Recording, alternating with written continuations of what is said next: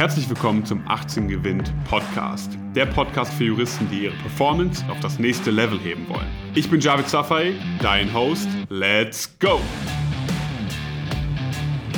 Willkommen zurück. Lass uns mal über das Thema Literatur sprechen. Okay, es ist ein äh, wichtiges Thema. Ob man jetzt im ersten Semester ist oder vorm Examen steht, ist immer die Frage im Raum, womit arbeite ich, womit lerne ich, wie sollte man das machen? Auch eine häufig gestellte Frage. Ja. Hast du Tipps? Ja, dann frage ich immer, wofür? Ja, was, was, was, was willst du von mir hören? Ja, ich kann dir jetzt 30 Lehrbücher aufzählen, die ich ganz cool fand, aber ob du die gut findest? Hm, okay, komme ich gleich nochmal zu. Aber heute geht es um das Thema Literatur. Womit lernt man, womit arbeitet man den ganzen Stoff durch, unabhängig davon, wo man gerade steht. Und das ist jetzt eine der Komponenten, eine der fünf Komponenten im Lernprozess, ähm, eine vorherige Podcast-Folge, die ich dazu hatte, wo es darum ging, ja, womit lerne ich zum Beispiel, mit welchen Materialien, wie soll das Wissen dargestellt sein. Und heute geht es wirklich nur um das Thema Literatur, also womit mache ich das Ganze. Erst einmal vorab würde ich dir empfehlen, und das wollen viele Professoren jetzt, glaube ich, nicht hören, kauf dir keine Sachen, kauf dir keine Lehrbücher, okay, bitte. Ich glaube, ich habe mir einmal eins gekauft und das bitterlich bereut, weil ich da nie reingeschaut habe. Ähm, nicht kaufen. Geh in die Bibliothek. Okay, du zahlst deine Semestergebühren, du kannst da hingehen, du kannst die Sachen durchlesen, du kannst die ausleihen und du brauchst dir nicht jedes Jahr irgendwelche neuen Auflagen besorgen. Ich kenne Leute, die haben Tausende von Euros ausgegeben, hätten jetzt mal lieber an sich selbst investiert oder in Urlaub. Hätten die wahrscheinlich mehr von gehabt. nicht ganz so schlimm. Ja, aber geh in die Bib, hol dir dort die Bücher, du kannst die dort kostenlos ausleihen Du kannst dir die, ähm, du kannst die durcharbeiten, du hast eine konkrete Frist, wo du die durcharbeiten kannst, dann wirst du die zurückgeben. Das ist alles auch so ein kleiner Push, nochmal, um, um sich das auch schnell zu machen. Das ist auch super. Aber erstmal darüber gehen. So.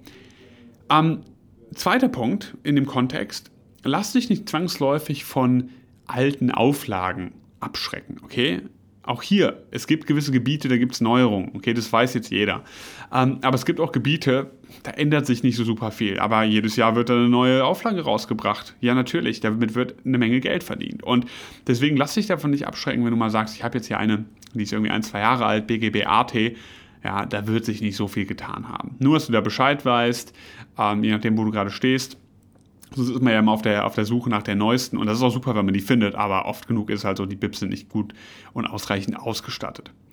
So, wenn du jetzt an das Thema Literatur herangehst und sagst, womit mache ich das, sag ich ja immer, und es gibt auch Leute, ja, die hat ja schon einen Podcast, die vertreten eine andere Ansicht, wo ich sage erstmal, fang grob an, pack dir ein Skript, erarbeite dir die Grundlagen, die Basics, die Grundstrukturen und dann gehst du an Lehrbücher ran. Okay, vorher nicht. Wenn du anfängst, ein Lehrbuch durchzuarbeiten im ersten Semester, du drehst komplett am Rad, das sind zu viele Informationen. Du weißt gar nicht, was ist wichtig, was ist nicht wichtig.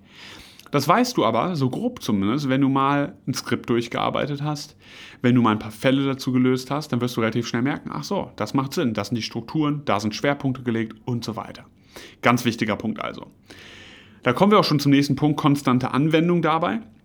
Wichtig, ja, auch hier wieder parallel zu Lehrbüchern und, und, Skripten Fallbücher zu holen. Okay, es gibt unendlich viele Fallbücher, gute, schlechte, einfache. Der Schwabe ist ja sehr beliebt, ja, ähm, sehr beliebt, gerade in Anfangssemestern. Sollte man für sich nutzen. Ist wunderbar, schön, einfach geschrieben.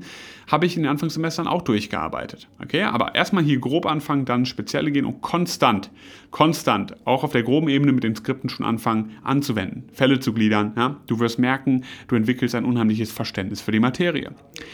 Wichtig bei Literatur immer passend zu deinem Niveau. Okay, es ist wichtig, dass du da nicht Sachen nimmst, die für Leute aus den oberen Semestern sind. Und es ist auch wichtig, dass du in der Examsvorbereitung nicht hinkommst und anfängst mit Schwabe zu arbeiten. Außer, und das ist bestenfalls nicht der Fall, aber wenn das so sein mag, außer du sagst, ich habe in manchen Gebieten überhaupt keine Ahnung. Ich hatte einen Ausfall vier, fünf Jahre wegen einem gesundheitlichen Thema, das haben wir auch immer mal wieder, dann kann man damit anfangen. Okay, fair enough. Aber grundsätzlich passend zum Niveau. Vor allem ja, solltest du noch beherzigen, dass du dich nicht überfrachtest mit Literatur. Okay, es ist keine Hausarbeit, wenn du normal am Lernen bist.